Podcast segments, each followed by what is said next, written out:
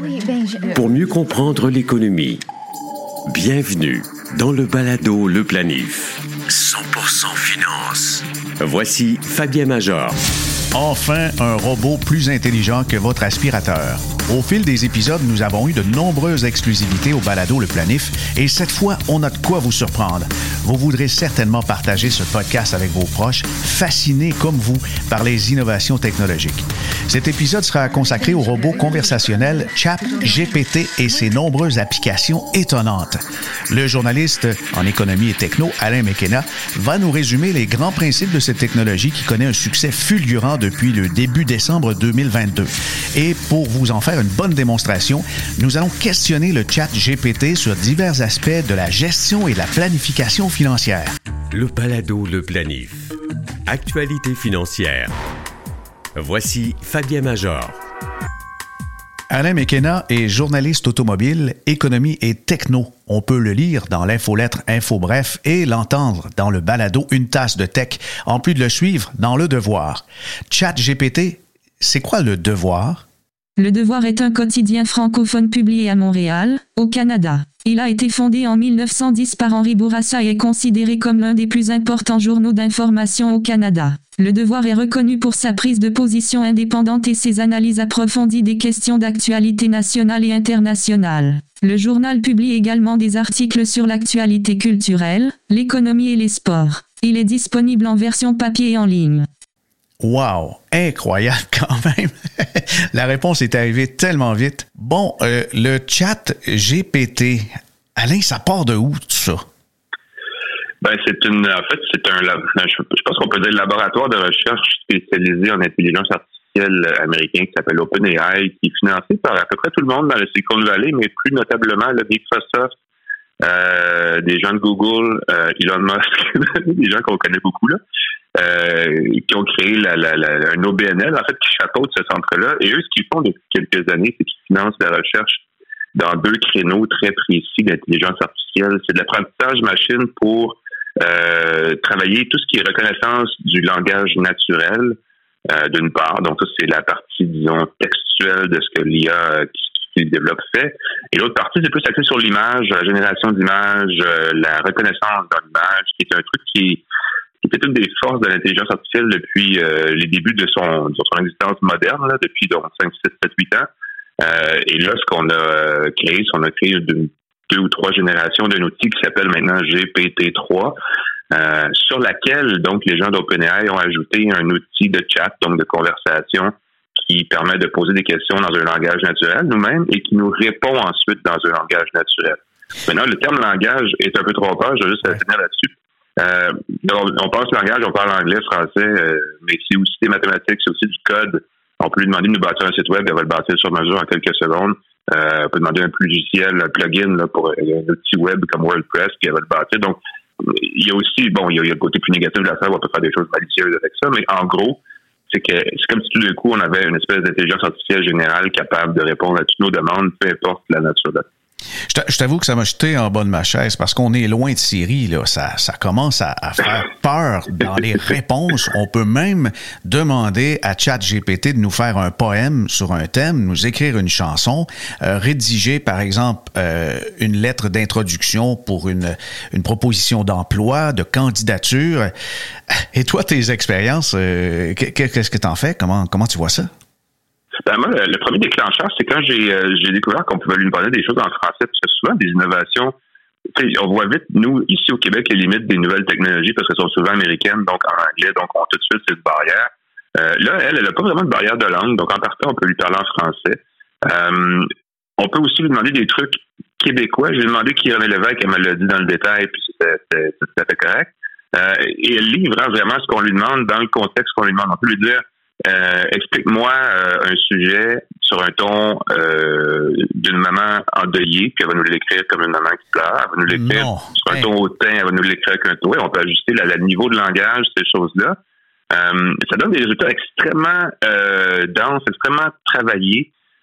Malheureusement, ça vient avec son défaut assez immédiat, c'est qu'à moins d'être un expert dans certains sujets, on n'a aucune idée de, de déterminer en fait si la réponse est exact parce que des fois, sur un ton très assuré, très affirmatif, ça peut nous livrer une grosse fausseté euh, dont on saura seulement plus tard. par exemple, parce que là, l'exemple le plus populaire en ce moment de, d'utilisation malicieuse de ça, c'est pour tricher à l'école, pour créer des travaux scolaires. Ben, le professeur qui est vraiment informé sur son sujet peut trouver des cas où elle va livrer une information extrêmement bien écrite, mais complètement à côté de la plaque. Mm-hmm. Euh, donc, il y a certaines limites. C'est pas parfait, mais c'est vrai qu'on est vraiment une, plusieurs générations en avant de ce qui est série ou de ce que c'est. Ça, me fait penser à toutes sortes de séries de films de science-fiction, que ce soit Hal dans l'Odyssée, euh, l'Odyssée de l'espace, ou encore euh, les, les, les, robots, euh, ou encore les assistants dans Star Trek, euh, parce que c'est drôlement bien fignolé, mais c'est la rapidité quand on pose une question. Là.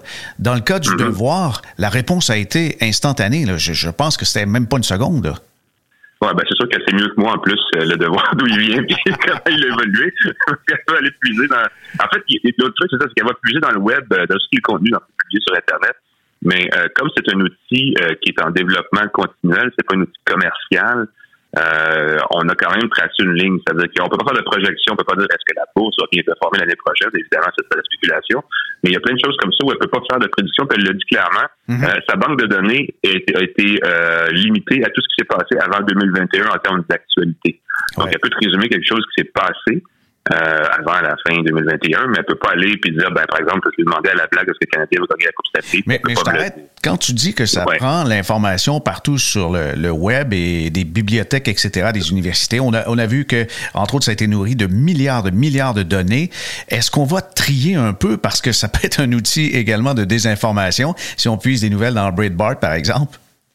Oui, non, c'est ça. Ben, il y a des choses qu'on peut lui faire dire, des choses qu'on peut ne pas lui faire dire nécessairement. Euh, c'est plus évident du côté du code parce qu'elle peut générer du code aussi. Puis dans ce cas-là, on voit plus du code, c'est plus facile à donner des exemples de ce qu'elle peut et peut pas faire. Elle peut pas créer des logiciels malveillants. Euh, on peut pas lui faire dire euh, ou lui faire écrire le code de virus, par exemple. Si on lui demande je veux un, email d'hameçonnage, elle va pas le faire parce qu'il y a des déclencheurs à l'interne qui l'empêchent de faire des choses comme ça. Donc, en principe, il y a des limites à ce qu'elle peut faire. Donc, on peut lui faire dire, par exemple, de, de, de, des informations sur la COVID ou des choses comme ça, en théorie.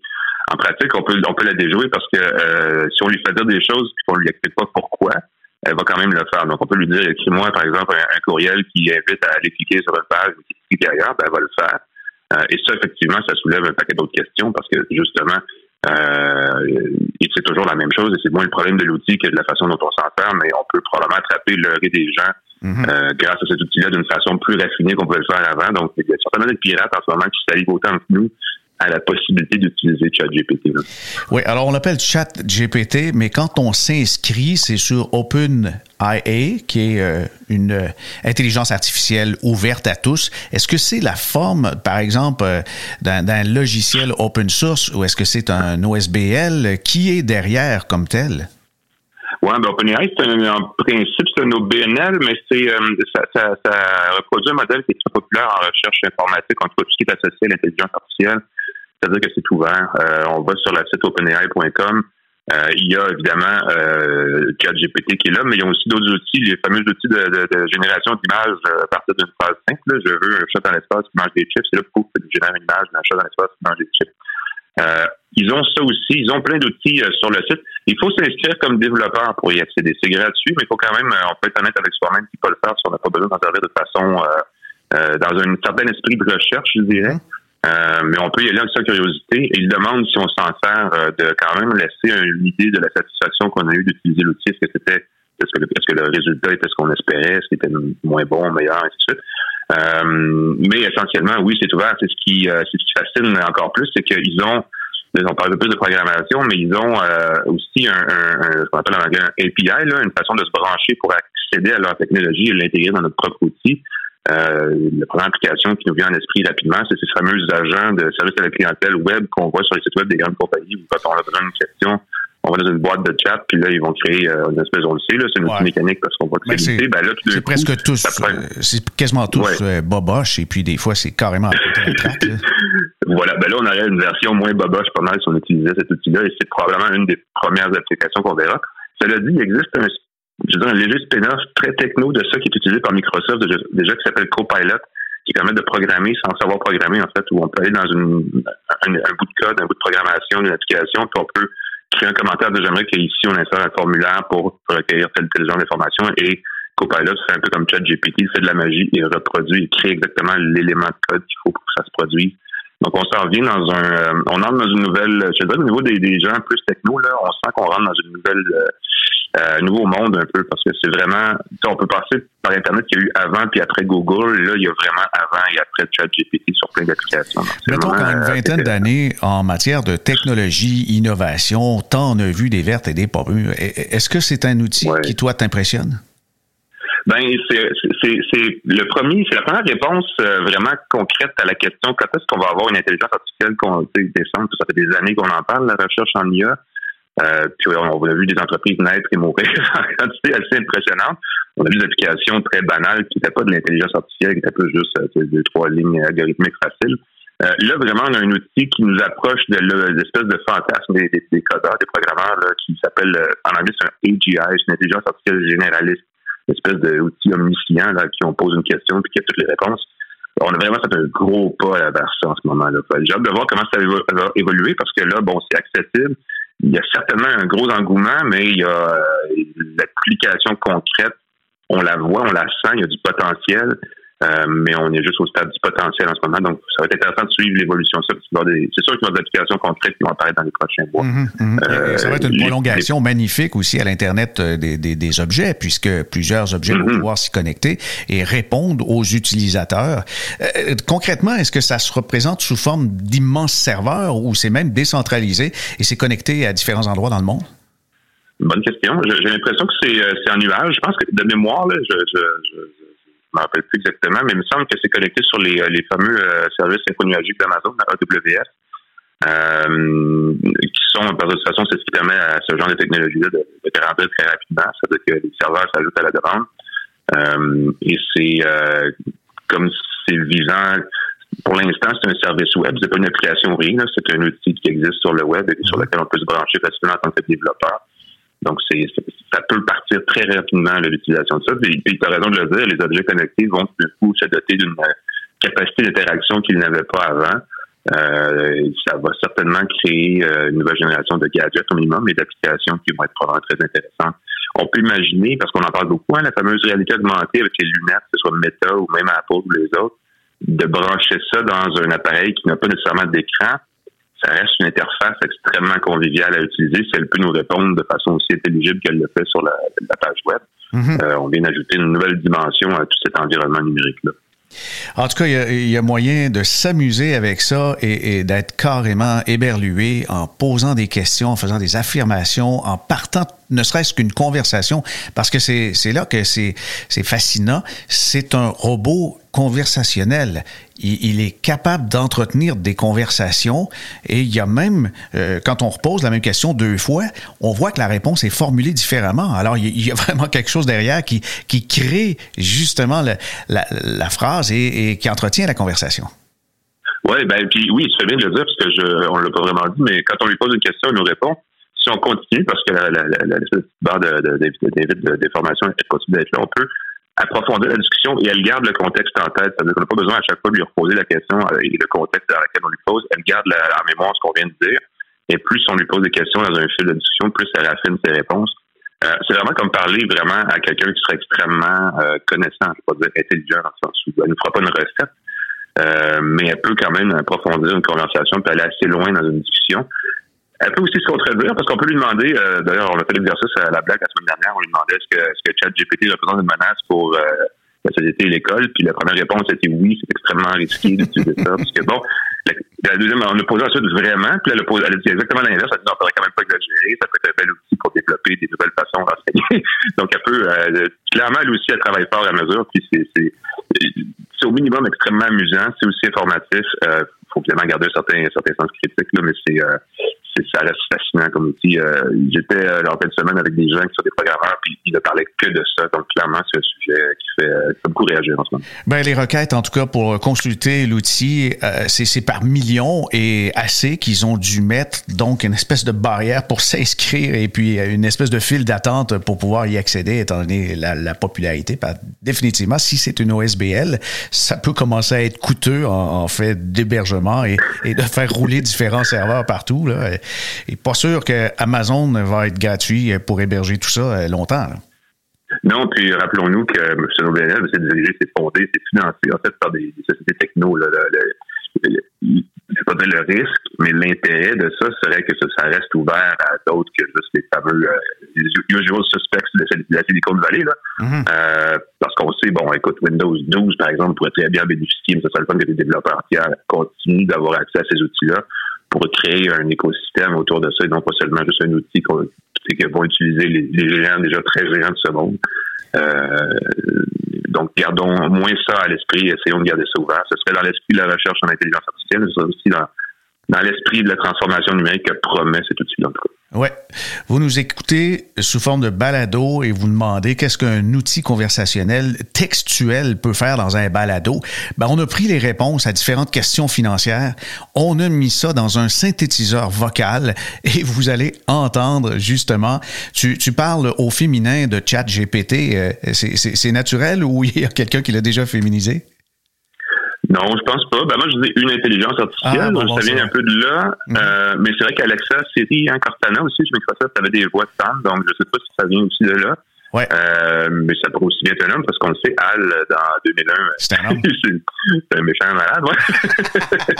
euh, mais, mais non, mais ça pourrait, ça pourrait être dans n'importe quel sens. Oui, oui. Ben, on, on, va écouter, nous, la madame, répondre à des questions financières. puis c'est incroyable comment il y a de la justesse là-dedans. Puis euh, des, des bonnes questions que tu vas pouvoir entendre. Planifier mieux. Avec le balado Le Planif. On va débuter la démonstration de la conversation avec ChatGPT avec une question, une question universelle. Quelle est la meilleure façon de s'enrichir? Il n'y a pas de réponse unique à cette question, car la meilleure façon de créer un patrimoine personnel dépendra de divers facteurs, notamment votre situation personnelle, vos objectifs financiers et votre tolérance au risque. Cependant, certaines stratégies générales qui peuvent vous aider à créer de la richesse comprennent l'investissement dans une gamme variée d'actifs, tels que des actions, des obligations, des biens immobiliers et des entreprises. Épargnez et budgétisez régulièrement pour maximiser vos revenus et réduire vos dépenses, et continuez à vous renseigner sur les finances personnelles et les placements afin de pouvoir prendre des décisions éclairées. Eh ma foi, c'est vraiment très pertinent. Et ça, c'est une super colle. Quand on perd de l'argent en bourse, où va-t-il? Qui s'enrichit avec les pertes?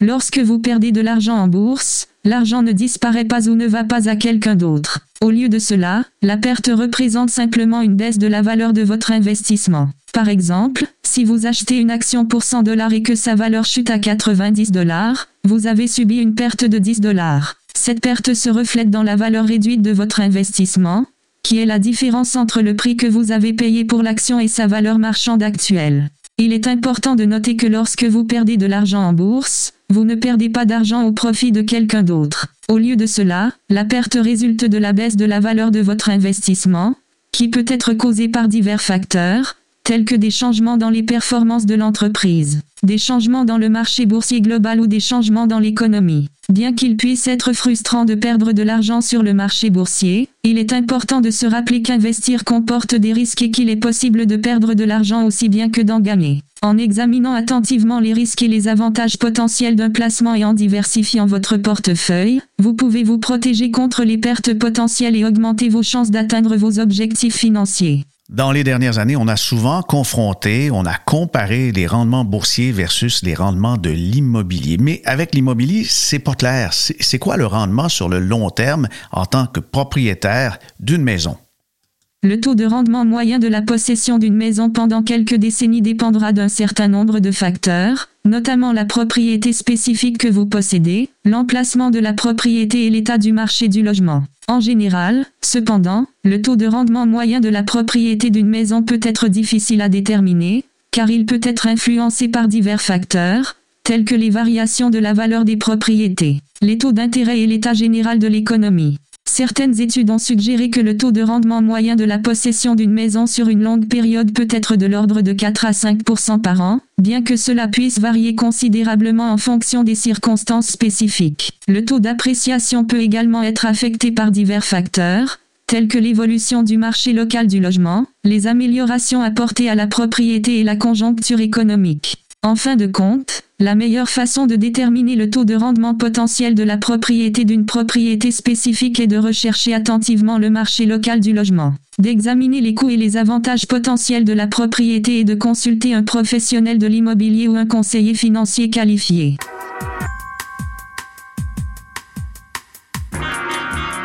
Je vous rappelle que nous sommes en pleine conversation avec une intelligence artificielle, c'est ChatGPT. On a posé des questions à ChatGPT, on a obtenu les réponses, on a mis ça dans un synthétiseur vocal et on obtient donc des réponses à des questions, ma foi, assez profondes qui font débat, notamment qu'est-ce qui est le plus profitable, la gestion passive ou la gestion active?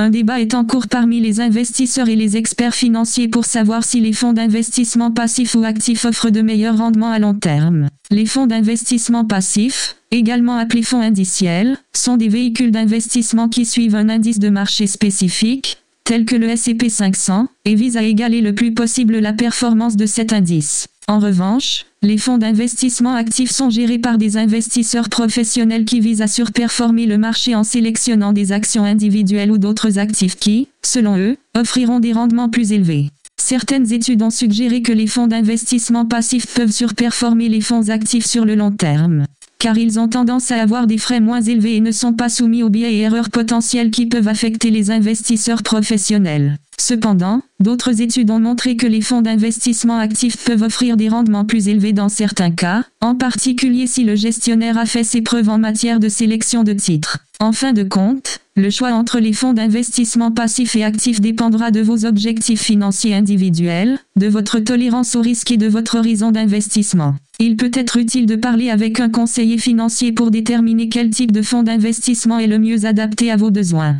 Ouais, tout ça c'est bien beau, mais euh, selon vous, euh, Chat GPT, quelle est la meilleure répartition d'actifs entre actions, obligations pour maximiser les taux de rendement d'un portefeuille à long terme bien diversifié?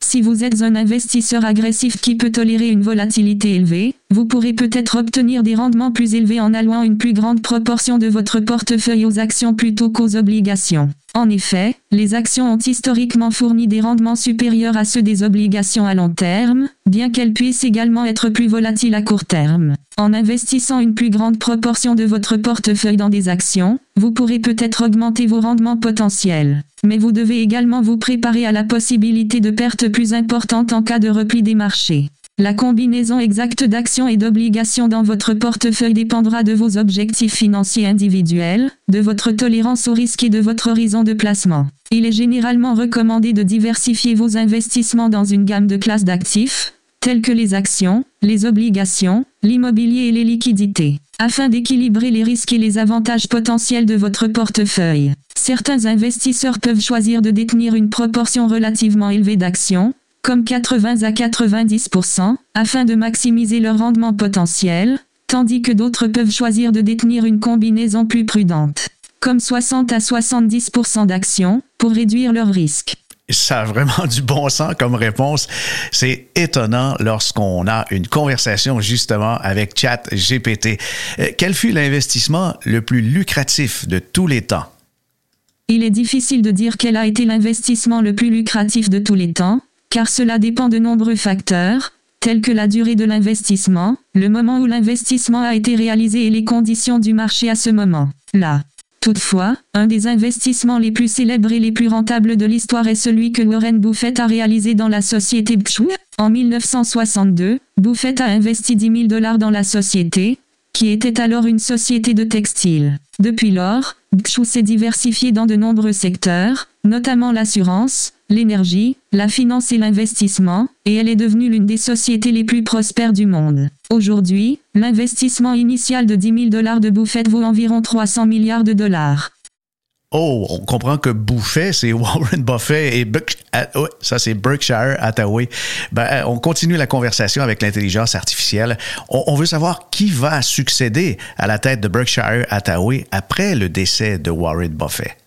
Il est difficile de prédire qui succédera à Warren Buffett à la tête de Berkshire lorsqu'il prendra sa retraite ou lorsqu'il décédera. La société a désigné Greg Abel et Agigin comme les deux principaux candidats pour succéder à Buffett en tant que PDG, mais cela dépendra finalement de la décision de la direction de Berkshire. En attendant, Warren Buffett reste le PDG de la société et continue de gérer ses opérations quotidiennes.